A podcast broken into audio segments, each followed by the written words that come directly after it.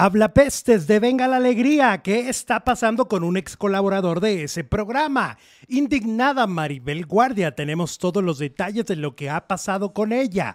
Además, Luis Miguel hará un anuncio impresionante, impresionante en su cumpleaños. Tenemos los detalles. Además, habla sin censura a la esposa de Pablo Lail. Revela detalles muy impactantes. Y además, María Alvarado habla de la monetización de su canal. Otro mensaje para Maxine Goodside. Iniciamos.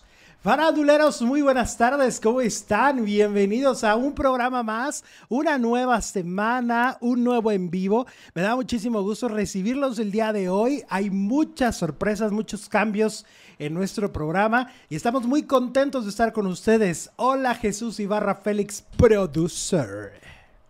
Hola Alex, ¿cómo estás? Muy buenas tardes, gracias a todas, a todos. ¿Qué crees? Me estaba buscando en Facebook y no me encontraba, pues como si ya no estamos en Facebook. Esos son los cambios de los que hablas. Bienvenidas, bienvenidos todos los que estén, eh, que sepan, que, se corra la voz, pues que estamos nada más en YouTube, en Facebook ya no, hasta la tarde cuando estemos eh, eh, transmitiendo grabado este programa pero ya por decisiones técnicas y de pues de logística, digamos, es mejor transmitir solo en YouTube. Sí, mucha gente nos ha preguntado por qué, tanto en el grupo como ahorita en el chat. Este, es largo de explicar cuestiones técnicas que ni nos van a entender. Este, realmente no crean que agarramos el celular y transmitimos así de la nada y aparecemos. Hay toda una cuestión, una cuestión de llaves que se tienen que abrir todos los días para que podamos entrar, ¿no? Hay llaves, este cibernéticas, ¿no? Y bueno, eh, a partir de hoy solo estaremos en YouTube y la repetición en Facebook a las 5 de la tarde. Además, a las 5 de la tarde también se va a subir el podcast porque hemos regresado, aquí está, acá está, hemos regresado a Spotify. a Spotify regresamos Alejandro Zúñiga en vivo. No es la misma cuenta de antes, es otra cuenta y se llama Alejandro Zúñiga en vivo. ¿Vale? Así es como van a poder encontrar el audio. Si ustedes dicen, ¿sabes qué? Hoy solo los puedo escuchar en el gimnasio o en el auto, no los puedo ver, eh, no me dan mis datos para verlos en YouTube. Bueno, pues ahí vamos a estar a partir de hoy a las 5 de la tarde, repetición en Facebook y además también en versión podcast a través de Spotify en Alejandro Zúñiga en, vivo. Es la única plataforma que vamos a usar de podcast. Y pues sí se extraña, sí se extraña la gente de Facebook. Un saludote a los que nos están oyendo a las 5 de la tarde y nos están viendo, por supuesto. Un beso, un abrazo. Y pues vénganse a, esta hora también. A la una a la en YouTube. A la una en YouTube, ahí ponemos la liga siempre. Exactamente. Y vamos a arrancar porque tenemos muchísima, muchísima información, mucho chisme. Y es que este fin de semana, pues se confirmó el embarazo de Kazú. Este ya era un rumor, ¿eh? Ya no era, no fue una sorpresa. Era un rumor que de hecho había sacado, si no me equivoco, TV Notas, ¿no? TV Notas se les había adelantado con la noticia del embarazo de la cantante Kazú, quien este fin de semana sale al escenario, ¿no? Y se destapa y muestra su silueta actual, que es con una pancita con un embarazo que supongo que ya irá como por el cuarto, quinto mes, ¿eh? Porque según lo que ya TV Notas había dicho, o sea, TV Notas lo había dicho hace como dos meses, ya debe tener como cinco meses de embarazo aproximadamente, le va más de la mitad del embarazo. Y también Cristian Nodal, a través de un concierto que dio en un palenque, pues le dijo a su público que muchas gracias siempre por apoyarlo en todo y que ahora ya no sería papacito, sino ahora sería un papá y el público, por supuesto, le aplaudió, el público se emocionó por esta noticia, porque así debe de ser, porque al final de cuentas es una noticia muy padre, muy bonita por parte de los dos, ¿no? Y de su fanaticada. Y desde, desde Rihanna en el Supertazón, en el Super Bowl, que lo anunció como que ya eh, parece ser la nueva tendencia de las cantantes, ¿no? Anunciarlo por todo lo alto y en el escenario porque a le quedó muy padre. Dos pantallas sí. en perfil de negro todo. Se quita el abrigazo y enseña la pancita. Qué bonito estuvo eso. Eso estuvo padrísimo, ¿eh? Lo hizo espectacular. Qué mejor que anunciarlo. Una cantante, qué mejor que anunciar su embarazo en el escenario. Que nadie les gane la noticia. Pues, ah, pues ya se las habían ganado. bueno, pero pues como que no trascendió tanto como hoy, como este día, bueno, como ayer. Eso sí. Ayer antier que hizo la el anuncio oficial eh, por todo, por todo lo alto. Ahí estamos viendo en pantalla, en un recuadro, en un, en, bueno, es un circulito, el cómo se vería el niño según la inteligencia artificial. Porque tú sabes que ahora ya la inteligencia artificial es impactante lo que está pasando con esto. ¿eh? Es impactante como. Así va a ser. Que así, así va a ser el niño de, ambos. ¿Y si es niña? Ah, exactamente. Ah. Pues ahí pusieron nada más un niño, ¿no? Está bonito. Ajá, así es como se vería el hijo de Cristian Nodal y Casu según la inteligencia artificial. Y luego Belinda causó revuelo porque Belinda aparece, perdón, aparece Belinda, ya voy a aparecer Tania Rincono como Chabelo, ¿no? Ajá. De, de la ronquera. Como Lolita Yal. Ándale, exactamente. Oye, este, y Belinda aparece en sus redes sociales haciendo un baile en su casa y mostrando el abdomen plano.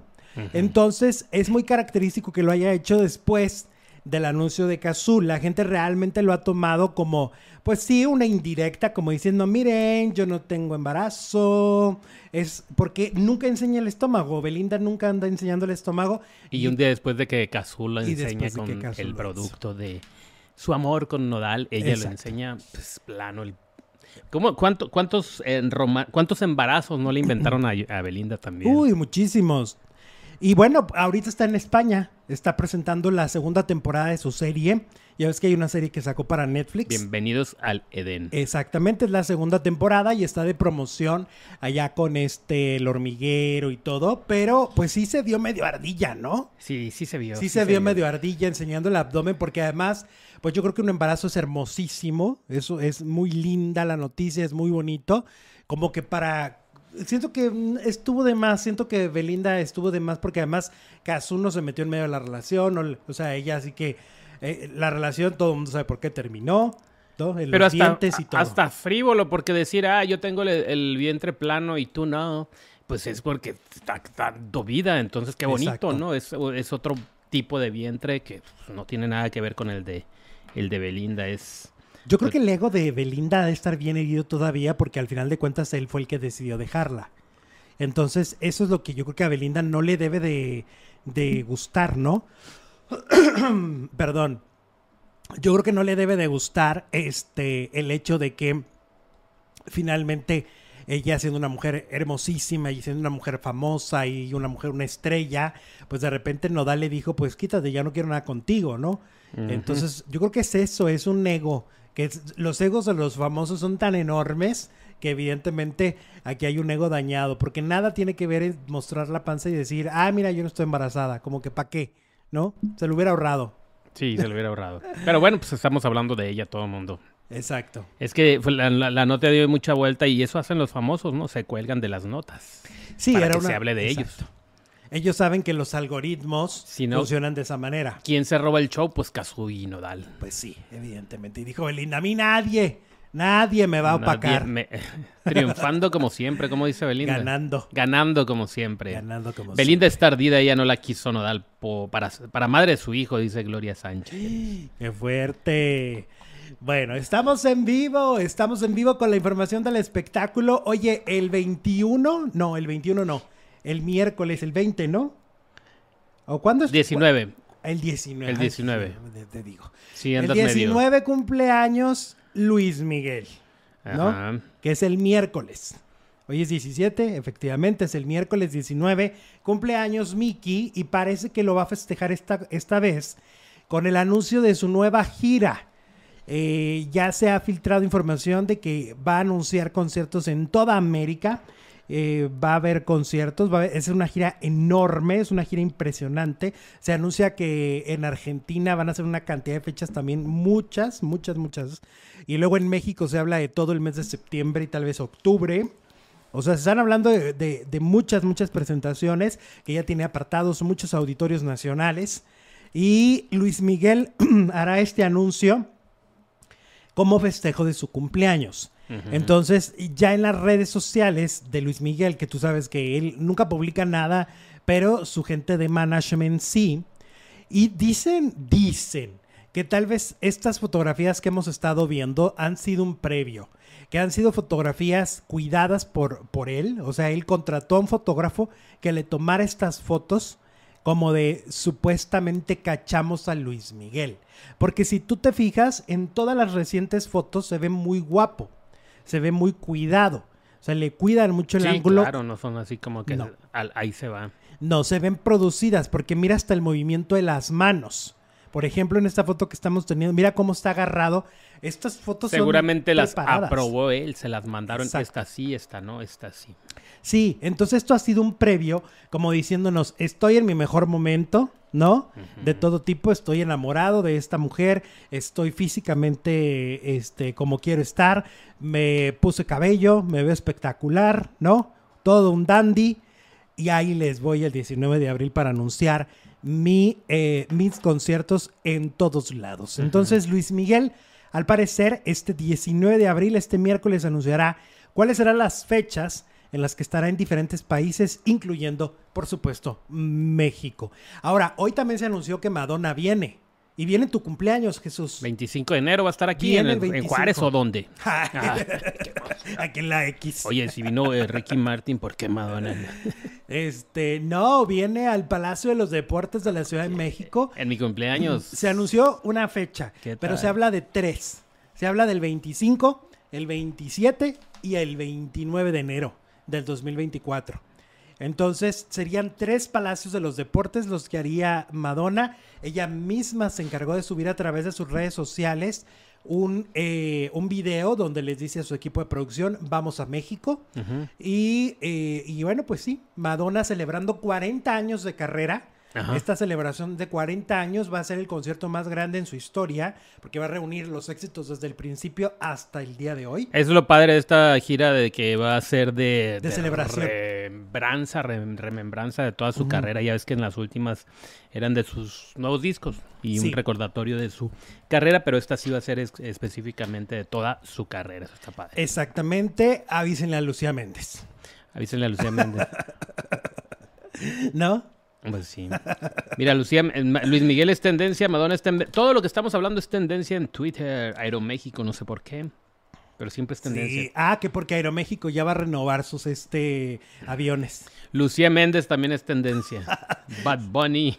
Te dije que es tendencia Lucía porque pues al momento de que anunciaron a Madonna, todo el mundo empezó a decir, este, háblenle a la tía Lucía. Es que nadie le cree a Lucía Méndez, no sé por qué, que estuvo en el concierto de Madonna y que no la hizo que se levantara de su asiento. Ajá. Esa a es mí la me historia. dijeron hace poquito que sí había sido una cuestión publicitaria que se inventó su publicista Vicky López. No, Eso me dijeron te hace va a tiempo. dejar de hablar Lucía Méndez. ¿Eh? Te va a dejar de hablar Lucía Méndez. ¿Por qué? Pues yo solo estoy diciendo que a mí me dijeron que Vicky López le estás diciendo se le ocurrió Mentirosa, hacer Méndez. toda esta, ¿cómo se dice? Esta campaña que funcionó tanto. Ok. Ajá. Marta Rengifo nos manda un superchat desde Nueva York. Buenas tardes, buenas tardes Martita, ¿cómo estás? Saludos hasta la gran manzana. Oye, hablando de dejar de hablar, eh, ayer me contactó este Chema de Noveleando. Ajá. Pues resulta que alguien, seguramente anda por aquí algún, algún faldilludo, ese faldilludo. Fíjate, ese faldilludo va y le dice, ¿ya viste que Alejandro Zúñiga habló de ti en la entrevista con Ponchote? Y entonces, y después le, pre- le pone, ¿y qué opinas de Alejandro Zúñiga? Como para que esperaba que le dijera que yo soy una porquería de persona, ¿no? Ajá. Y la verdad es que sí había hablado de Chema y lo que dije de Chema y, y- y de Edwin, que es otra página de Instagram, se los dije en su cara. O sea, cuando hicimos el en vivo, ¿te acuerdas que hicimos un en vivo de tres, ¿no? Sí. En Instagram. Ajá. Y yo les dije, ustedes son bien collones porque quieren que Televisa les siga pasando a los famosos. Y por eso no dan críticas. No sueltan la- lo, lo feo de los famosos. Exactamente, y uno parece que es el único malo en la historia. Yo les dije eso en su cara. Entonces, eso mismo que dije, lo dije con Ponchote.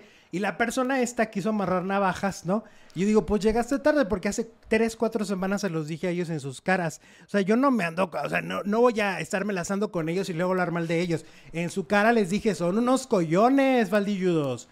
Son unos collones los dos. Hay gente envidiosa, dice Abdel de la Rosa. Por todos lados, mi Abdel, por todos lados. Oigan, tenemos encuesta, tenemos likes. ¿Qué quieren primero? Bueno, si nos dan like, pues qué padre. Queremos llegar a mil, a mil quinientos. Eh, tenemos 1810 votos en la encuesta que dice, ¿crees que Maribel Guardia tiene que demandar a la funeraria que grabó a su hijo lamentablemente? 94% dice que sí. Ok. Que sí, obviamente que sí. Y el 6% opina que no, que no debe demandar Maribel Guardia. Ahorita vamos a dar esa nota. Sí, por supuesto, porque la verdad es que sí está indignante ¿eh? que, te, que le pase a cualquier persona que o sea, ella es famosa y su hijo, pero y luego la gente, imagínate saber que a tus seres queridos los están fotografiando, ¿no? Mira, aquí anda el Charlie Mapachito precisamente que trabajó en una funeraria y nos decía todas las implicaciones legales que puede tener lo que hicieron en esa funeraria. Claro. Oye, vamos con Bad Bunny. Y es que resulta que Bad Bunny, el conejo melo, causó polémica por un mensaje en Coachella que le valió críticas en internet. Y es que, bueno, pues otra vez, ya ves que fue muy controversial hace unos meses cuando le aventó el celular a una fan, ¿te acuerdas? sí, cómo no. Y bueno, pues el reggaetonero sorprendió al compartir el escenario con artistas que no están en su género, como por ejemplo acaba de sacar una canción con el grupo Frontera, ¿viste? Sí. Que Grupo Frontera es el grupo de moda en México. Ya no es firme, ya es Grupo Frontera. ¿no? ¿A poco cambió el nombre? No, o sea, eh, ya no es el ah. grupo de moda. Ok. y bueno, pues Benito causó polémica. Dijo, tengo, que, eh, tengo mucho que decirles, pero mejor les digo mañana en Coachella escribir una publicación en sus redes sociales. El anterior mensaje dejó la expectativa a sus fans y tal parece que las cumplió sobre el escenario. Sin embargo, al cerrar el concierto lanzó un mensaje que le valió decenas de críticas. La última pista que Benito interpretó fue después de la playa, en medio de aplausos y gritos. Sobre la pantalla del escenario apareció un mensaje en el que se leía Benito podría hacer as it was, pero Harry nunca podría hacer el apagón. ¿Ok? Y el mensaje fue en alusión al exintegrante de One Direction, quien en el 2022 estrenó ese sencillo como parte de su disco. La, pista alcanzó un, eh, un, acumulado de 487 millones y pues al parecer eh, Benito, entiéndase Bad Bunny, pues de alguna manera se compara con él y manda ese mensaje como diciéndole, Tú, mm, mm, tú no puedes, tú no puedes. Y yo sí. Exacto. Pero yo digo que más bien es mercadotecnia, ¿no? O sea, a lo mejor, y, si viene una colaboración. Ah, no, pues ahí la cosa es, diferente. No, pues aquí se armó la controversia. Dicen, el regional mexicano el más escuchado es Peso Pluma, nos dice Vero González. Ah, bueno, sí. Estuvo también en Coachella. Ajá, exacto. Por una canción. Por una canción. Ajá, o sea, por una canción es ahorita el, hit, ¿no? Del mm, momento. Pero Grupo Frontera trae varios hits desde hace varios meses, ¿no? y si Bad Bunny uno decidió grabar con, con el Grupo Frontera, eso te dice mucho, ¿eh? sí. Sí, por supuesto. Pues eh, ahorita Bad Bunny sigue siendo, y no le han quitado el trono a nivel internacional. Y fue el primer, este... Como que dejó atrás a Maluma, ¿no? Sí, muy de y a muy J Balvin, a bueno, ellos dos. Ajá. Y bueno, a todos. pues es el, el primer latino que tiene el, el, ¿cómo se dice? El crédito principal en este festival. El que encabeza el cartel de Coachella, claro. Es el primer latino. Sí, Maluma se quedó muy atrás, ¿eh? O sea, saca sencillos y como que ya no pasa nada, ¿no? Pues acaba de sacar uno con Anuel o con quién fue con Anuel. No sé, pero ya no, ya no este, ya no pasa mucho. Oye, hay que mm. cerrar la ventana. Sí, se oye todo. Se está metiendo el ruido. ahorita que pase el fierrero. No, el fierrero pasa. Ahorita que pase el fierrero se, se va a escuchar todo el ruido. Oigan, recuerden que estamos completamente en vivo a través de YouTube y estamos también, por supuesto, en Facebook. La gente que esté en Facebook viéndonos grabados, no nos dejen de dar el me gusta ni el compartir. El programa sigue ahí, pero bueno, ya como una repetición. Ahora vámonos con eh, Pablo Lyle y su esposa. El y Pablo Lyle. La esposa de Pablo Lyle aparece hoy en la revista Caras en México para hablar de la situación legal de su esposo, para hablar de cómo se mm, cómo se siente y sobre todo cómo se sienten sus hijos después de esta sentencia, que pues sí es una sentencia larga, muchos esperaban una sentencia mucho mayor, pero al final de cuentas ellos pues iban a estar sin, sin papá en casa mucho tiempo, ¿no? Y bueno, pues habló y dijo, la madre de los hijos de Pablo Lai, dice, los llevé a terapia, es lo que dice la portada, y confesó que como junto a sus hijos ha vivido, ha vivido esta situación que les cambió la vida tras los hechos ocurridos en marzo del 2019 en Florida. Dice, cuando les dimos la noticia del veredicto de la sentencia me sorprendió su respuesta, pues contrario quizá a lo que yo esperaba, Mauro, mi hijo menor, reaccionó diciéndole a Pablo, papi, a lo mejor para el próximo mundial ya estamos haciendo el álbum juntos, o papi, si vuelves en el 2027, a lo mejor podrías llegar antes de mi cumpleaños número 12. Entonces, sí, contrario a lo que podríamos pensar, lo han tomado mejor de lo que pensamos. Imagínate que antes no tenían cabeza y hoy sin importar el tiempo que falta, ya hay fecha. Pues sí, es cierto. Es mucho mejor saber cuánto tiempo pues falta, ¿no? La, incertidumbre es lo que mata.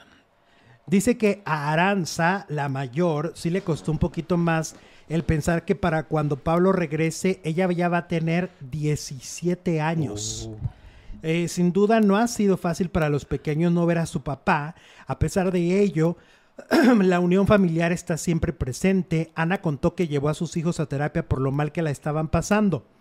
Eh, al inicio Aranza no podía dormir, tenía insomnio y miedos injustificados. Entonces decidí llevarlos a terapia, pero lo principal fue reconocer que para que ellos estuvieran bien, yo debería de estar bien. Claro que la terapia ayuda, pero al final del día es en casa en donde todo comienza o termina. En casa se pueden intensificar los miedos, el enojo, la frustración y cualquier otra emoción. Esta situación demandó cerca de dos años para acoplarlos al cambio. Aranza, por ejemplo, tuvo una etapa un poco oscura, yo la veía pintar y exponía pesadillas, pero al final estaba sacando todo lo que sentía. Fue un proceso de mucha paciencia, pero tenía que estar ahí para ellos. Mauro, por su parte, sentía mucho enojo al no poder ver a su padre mientras veía a los papás de todos los demás. O sea que los hijos de Pablo Lyle la han pasado muy mal, ¿eh? Este, dicen que no han recibido bullying en la escuela, que la escuela están, están muy al pendiente de ese tipo de temas y que no han recibido ningún acoso. Eh, y dice, le preguntan cuál es el contacto con Pablo ahora que él está en la cárcel. Dice, antes había llamadas diarias y dos videollamadas a la semana. Ahora está en otra área transitoria viendo en dónde va a pasar su sentencia y la comunicación es bastante limitada.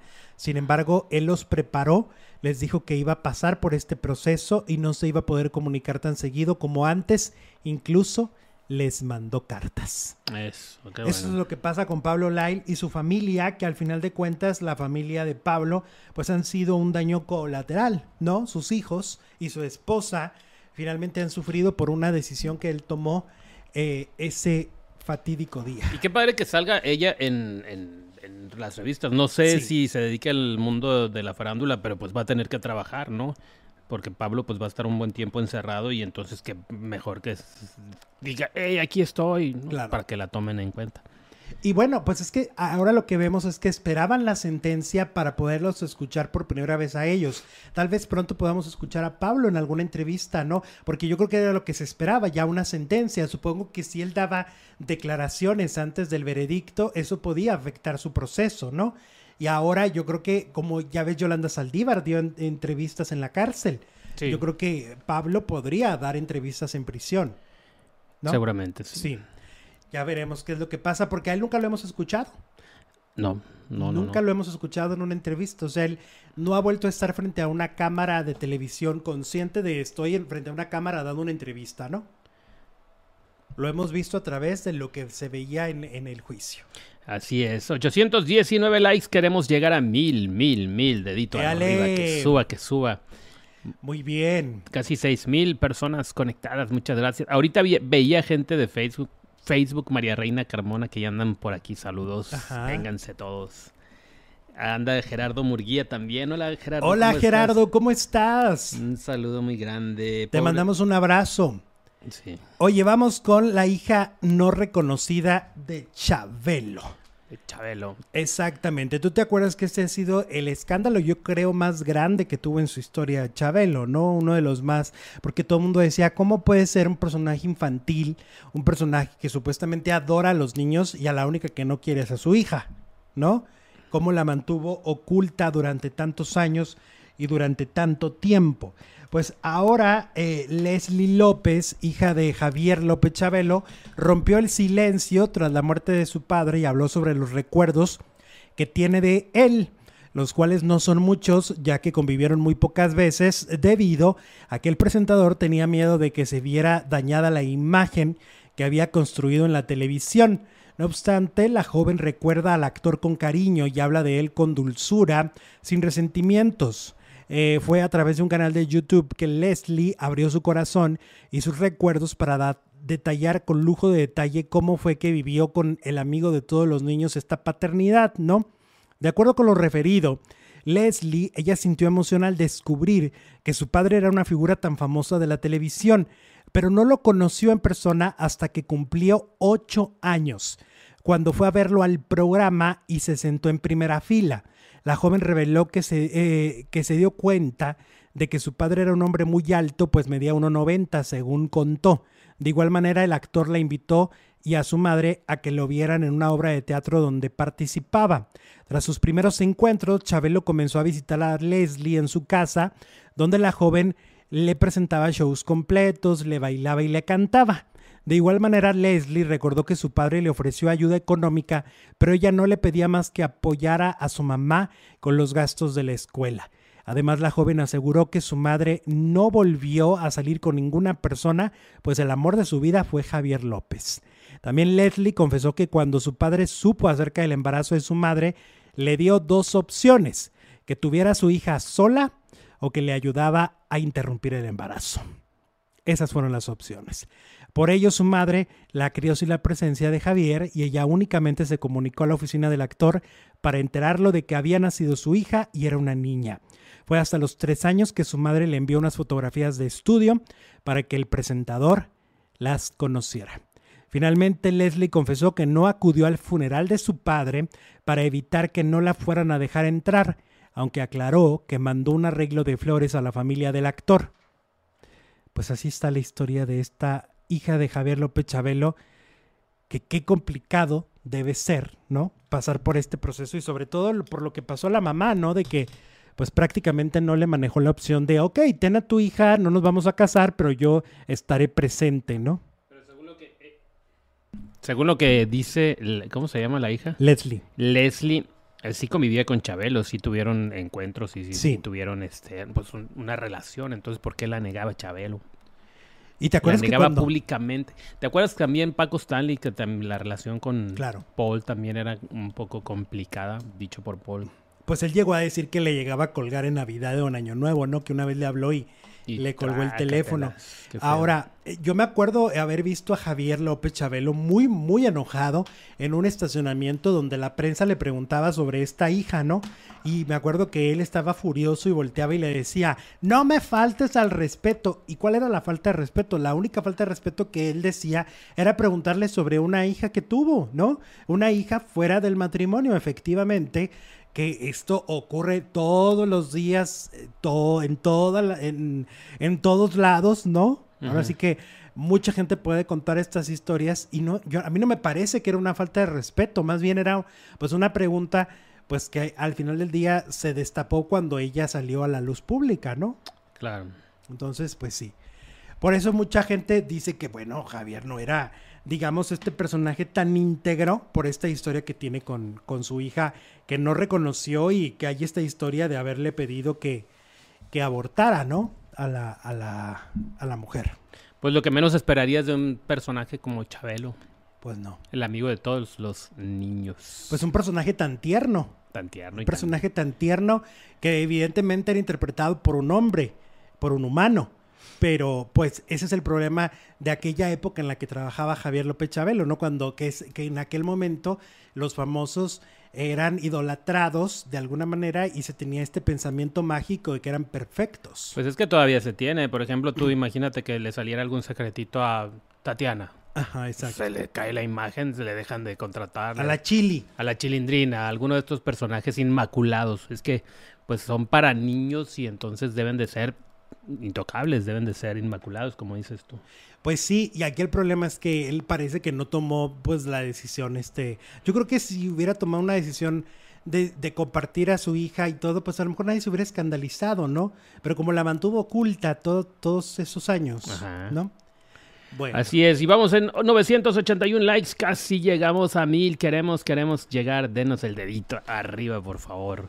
Oye, Carla Souza estuvo, esta actriz que pues ha triunfado en los Estados Unidos, ¿no? A través de una serie con Viola Davis y bueno, ha hecho muchos trabajos y en México, por supuesto, yo creo que el personaje más importante es el de nosotros, los nobles, ¿no? Este, pues resulta que fue al podcast de Monterrey, al de Roberto Martínez, que se llama Creativo. Y ahí, bueno, además de que nos dimos cuenta, porque la verdad es que ya no aparece, ella no aparece tanto en los en los medios dando entrevistas, sobre todo de aquella ocasión en la que destapa un abuso, tú te acuerdas, y que la prensa y la opinión pública se le va a la yugular por no decir el nombre de quien supuestamente abusó de ella. Y entonces, ahora en esta entrevista podemos ver que tiene un fuerte carácter, ¿no? Es una, una mujer fuerte, entrona, y hablaba pues de que ahora que hizo la película que yo les he platicado, es una película que está en Amazon, y a mí me parece el mejor trabajo que le he visto. Bueno, este y el de la serie de, de Bayola, ¿no? el personaje era buenísimo también. Pero este personaje que es una clavadista mexicana que eh, sufre abuso, ¿no? A manos de, de, su entrenador, de quien la impulsa en, el, en, en, eh, en esta cuestión de los clavados, cuando va a las Olimpiadas y todo esto, y cómo ella ve a través, vaya, se refleja a través de una nueva chica que llega y que sufre abusos, ¿no? Y ella de alguna manera toda la vida, toda la vida en su mente lo había negado, ¿no? Como que en su mente lo escondió y dijo esto no pasó y cuando ve a través de esta chiquilla de 14 años dice, "Ah, caray, no sí me pasó." Porque es la misma situación, es el mismo modus operandi de esta persona. De eso va la película, de eso trata la, la caída. Una gran película de Amazon Prime. Pero resulta que la película, para empezar, costó muy poco, ¿no? Es una película que dice que su equipo de Estados Unidos no quería que hiciera. Le dijeron, esto no nos va a dejar dinero. O sea, ella va a tener, o sea, Carla tuvo que entrar a un proceso de alimentación y de ejercicio rudísimo, porque, porque no está doblada, ¿eh? O sea, ella, ella sí se subía a esa altura de 10 metros. Y se aventaba. Ella sí lo hizo. Entonces, dice que este proceso fue súper complejo. Pero ¿qué crees que ganó? Una demanda. Una demanda. Una demanda del hombre que allí se menciona que al parecer cuando la película se publica, sale a la luz, eh, él todavía formaba parte de la federación. Tenía un cargo muy importante de ejecutivo. Y entonces cuando esto sale a la luz, a él lo corren, lo despiden. Y él decide demandar a Carla Sousa y a su producción de Amazon Prime, decide demandarlos por esta película. Entonces es una película que yo les recomiendo vean. No es facilita, es fuerte, pero es interesante sobre todo para los que tienen, eh, los que tienen hijos. Los que tienen hijos, yo se las recomiendo ampliamente porque tal vez ahí puedan estar, puedan tener como la información para cuando sus hijos están escondiendo algo, ¿no? Está bien interesante la película y bien interesante lo que dijo Carla Sousa. Que la acusaron de. ¿Y entonces es la productora o por qué la están acusando? Ajá. Es la productora. Ella es la productora. Que, la, que además la acusaron de, de, de, este. ¿Cómo se dice? De este comentario. No sé cómo llamarla. ¿Por qué, por qué se van contra ella? Por este comentario donde dice que se, se cataloga como una persona de color. Ella dice las personas de color y se incluye, ¿no? Y se incluye. Pero Mauricio Martínez ya lo explicó. O sea, Mauricio Martínez, que vive en Estados Unidos desde hace muchos años, explica que cualquier persona que no sea estadounidense, ¿no? Que no sea eh, nacido allá, etcétera, y, este, pues gringo, gringo, ¿no? Anglo. Exactamente, puede catalogarse como ella lo puso. Entonces, porque ella hablaba de que tanto ella como a otra compañera en una serie les estaban pagando menos que a los actores que nacieron en Estados Unidos. Por ser mexicana y a la otra compañera, pues no sé de dónde venía. Exacto, porque sí de, es de ojo, de ojo de color y lo que quieras y güerita, pero pues es mexicana, ¿no? Es catalogada como persona de color. No sabía eso, fíjate. Ajá. Entonces Mauricio lo explicó, ella lo externa de esa manera. Este, es una entrevista muy honesta, ¿eh? yo se las recomiendo mucho. Me cambió completamente la percepción de Carla Souza. Me ha parecido siempre una mujer muy talentosa. La amé en, esa serie, que además es un, es un, personaje que dura toda la serie. Pero, este, pero qué buena actriz, qué talentosa, qué entrona. Yo creo que estas mujeres que han llegado a la cima de Hollywood, ¿no? Eh, Salma Hayek e Isa González, tienen que tener un carácter y una personalidad muy fuertes para poder pasar por todas estas barreras a las que se enfrentan. Definitivamente. ¿Cómo ves, Jesús? Pues qué bueno que levante la voz por las personas. Bueno, levantó la voz y gracias a eso a otra compañera también le subieron el sueldo, según dices. Entonces, pues es tiene influencia la señora, tiene influencia. Y mucha inteligencia, ¿eh?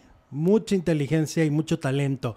Ahora, hablando de cuestiones de racismo y esta, esta, este punto que también ahora, pues es que antes no se hablaba de estos temas, ¿no? Eso era un tema que se creía que solo las personas eh, negras habían sido discriminadas, ¿no?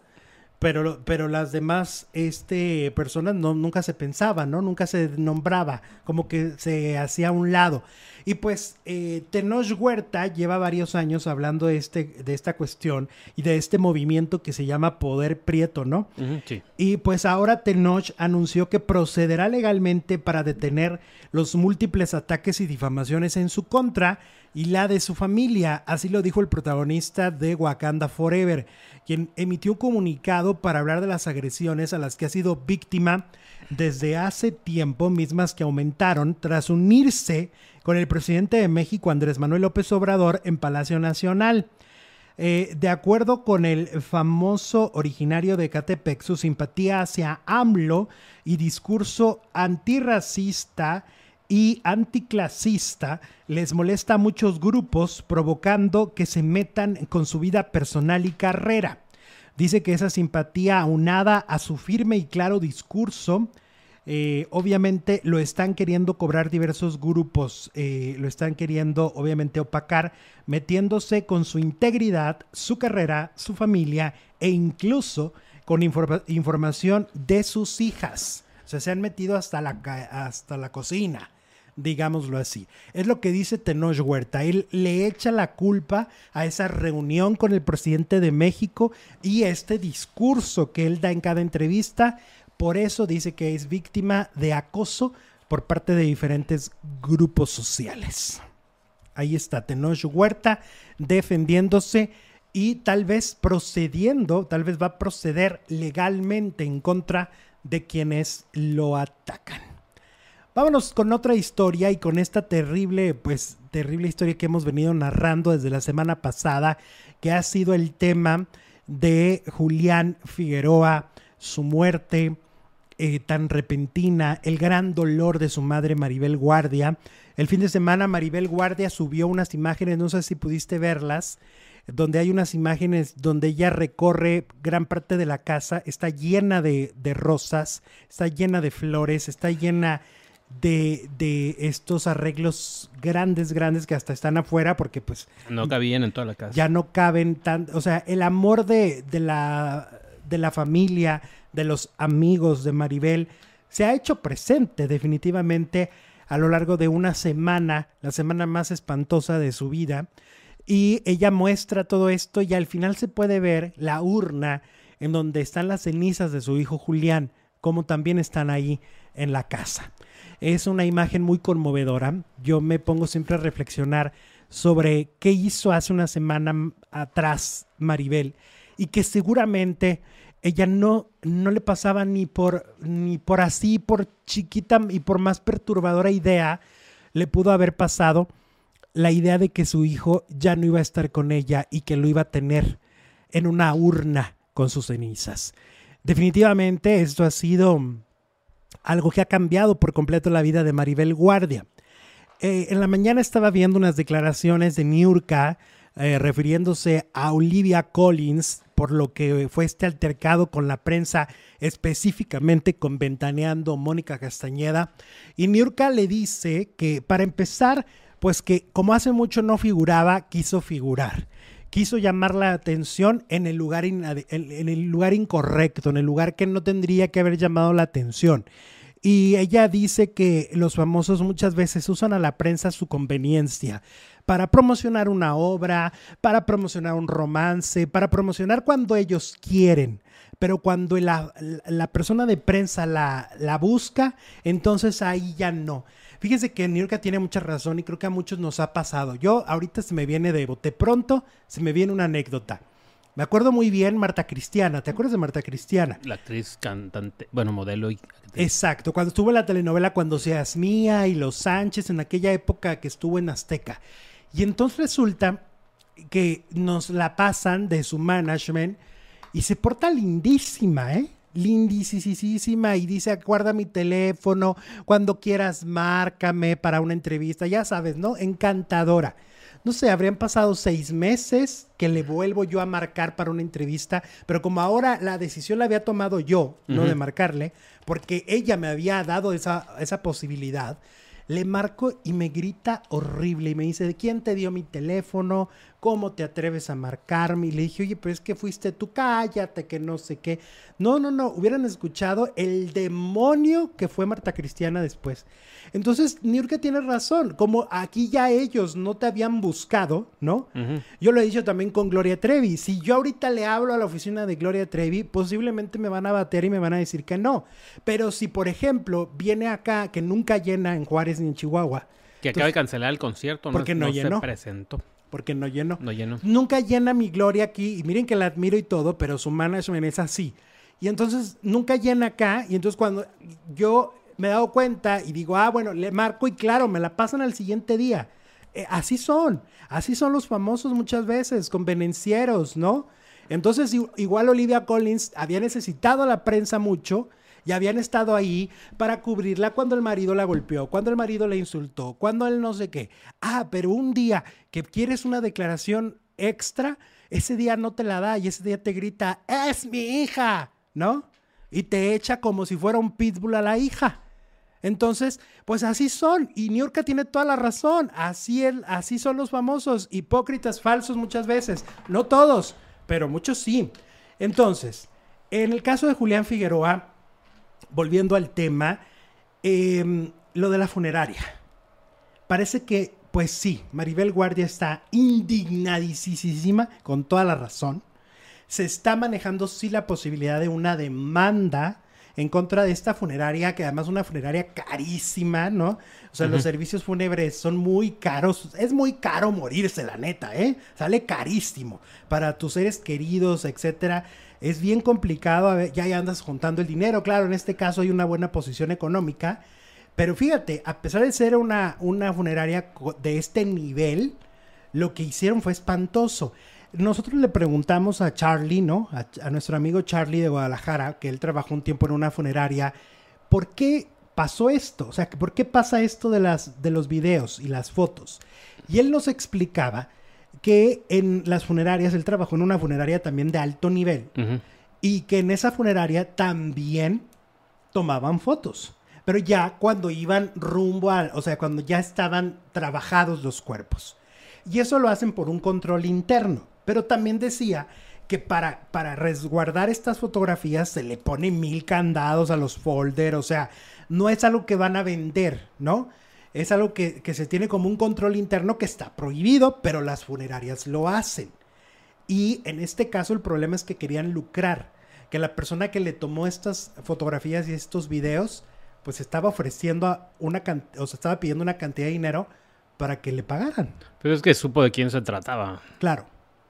Supo que ahí había dinero y dijo, ah, pues aquí voy a hacer mi, mi agosto y no se le hizo porque pues nadie le compró el video. Hubieran incurrido en un delito y seguramente... ¿eh? No ha salido TV Notas. Pero TV Notas, ¿tú crees? No sé. O sea, si TV Notas mañana no sale con la nota, con las fotografías ni el video, entonces nadie lo compró. TV Notas nunca lo ha hecho.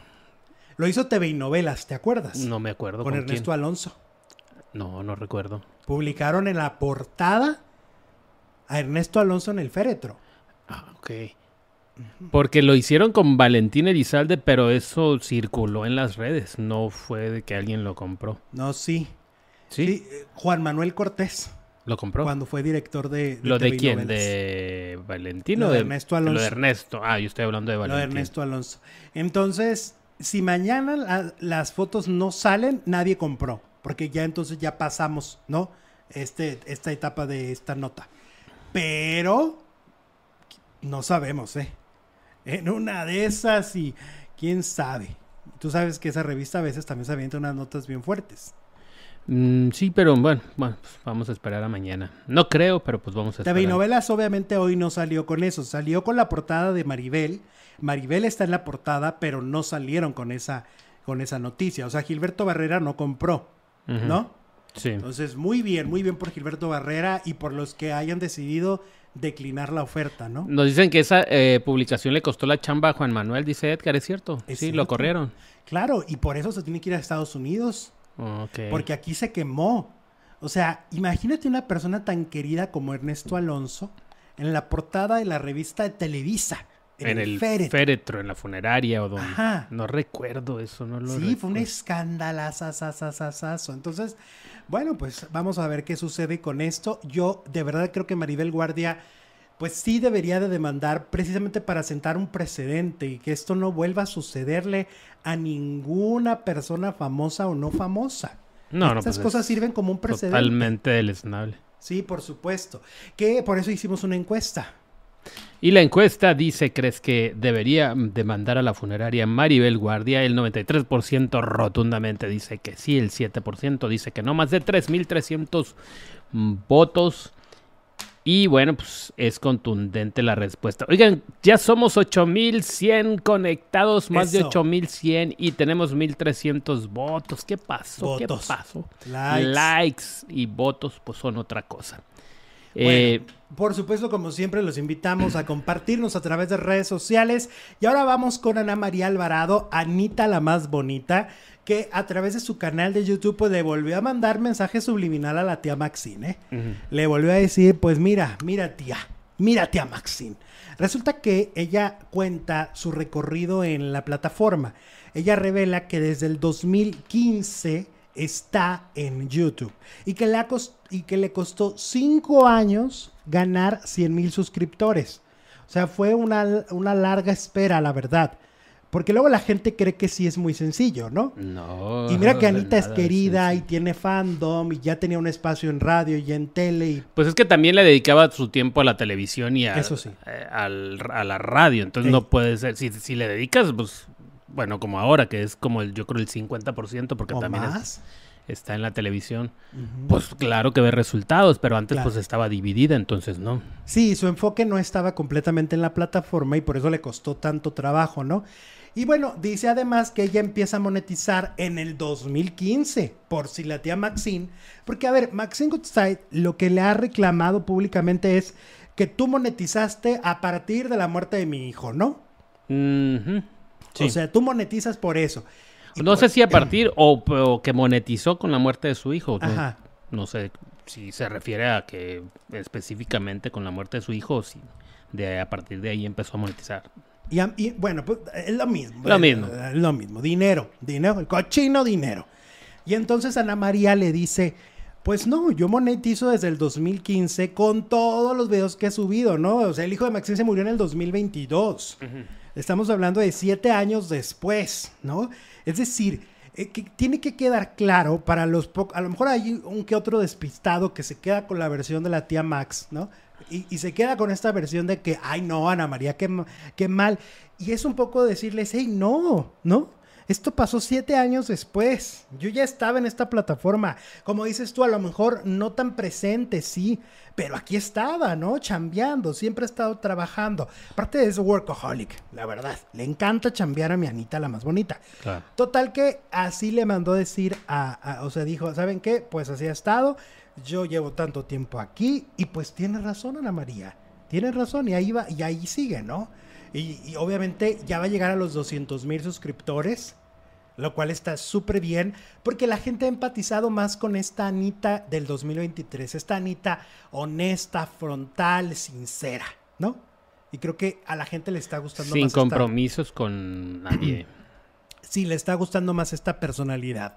Y bueno, hablando de personalidades, pues William Valdés también ha sacado a través de redes sociales un podcast en donde decidió hablar pues de su vida y de su carrera. Eh, entre las cosas que dijo es que ya se retiró de la música, producer. Ya no va a hacer más música. Bueno, debut y despedida. Bueno, había empezado con un grupo musical. Hace muchos años. Luego se lanzó de solista el año pasado.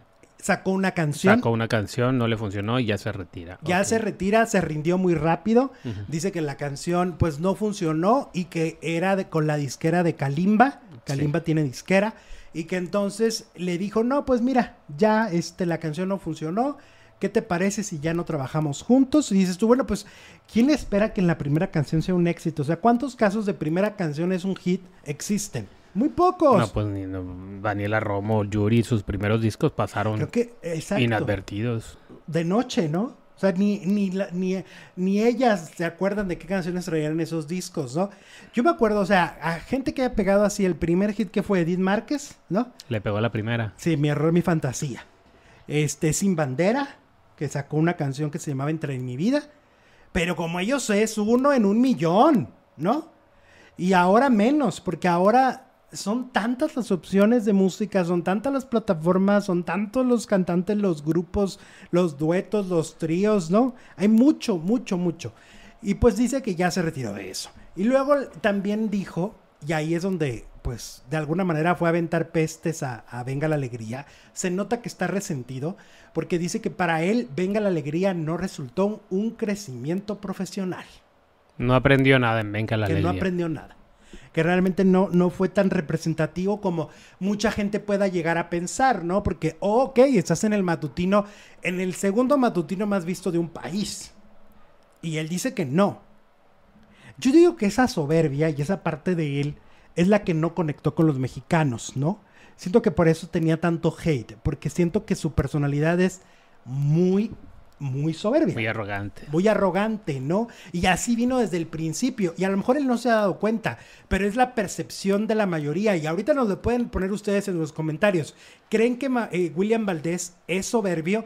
Yo digo que sí, y creo que por eso, justamente, eh, además en ese programa en medio de tanta soberbia, porque la mayoría son payasos, ¿no? Sangroncitos. O sea, Ned Kuburo, Laura G, y pues hay uno más. Uno más al... Pasó como uno más. Exacto. Luego, en Anet Kuburu, por cierto, ya trae novio. Ya trae novio. Ya ves que pues estuvo casada muchos años con un ejecutivo y que un matrimonio muy largo. Y después de eso, como que nunca habíamos visto que tuviera pareja y ya trae pareja. Aquí lo estamos viendo en pantalla. Anet Kuburu ya le llegó el amor, ya tiene pareja y anda muy feliz de la vida. Ah, no, pues entonces va a ser la más iluminada y la más alegre del programa. iluminada. Sí, el amor ilumina, el amor hace que te veas más brillante. Es egocéntrico ni carismático, es soberbia y mamón, dice Liliana Camacho. Un hígado, cae mal, cae gordo, ¿qué más? Pues es que por eso no conquistó a la audiencia.